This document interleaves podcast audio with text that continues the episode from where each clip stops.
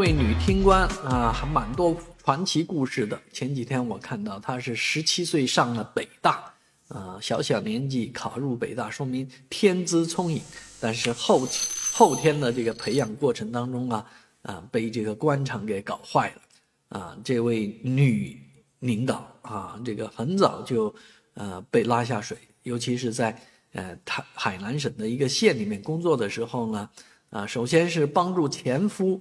啊，谋取一些利益啊！前夫到海南，他所工作的县里面去找工程、找项目，啊，他是全力配合啊。同时呢，自己的司机和黑社会的老大勾搭上了以后呢，他也啊跟这个司机啊做一些这个权钱交易，嗯，那呃收了不少的钱。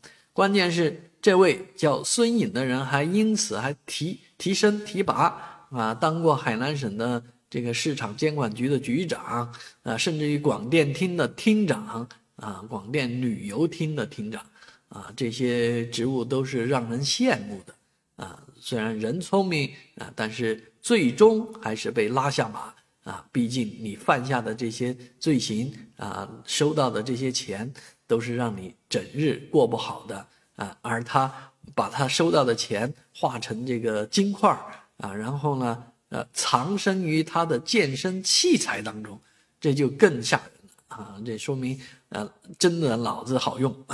不过呢，居然没有逃过别人的这个视野啊！嗯，动用这个消防的锯子啊，把它锯开来啊，这些金块还是找出来了。所以法网恢恢，疏而不漏啊！这样的贪官多抓几个，这些藏匿的金块多找一些出来。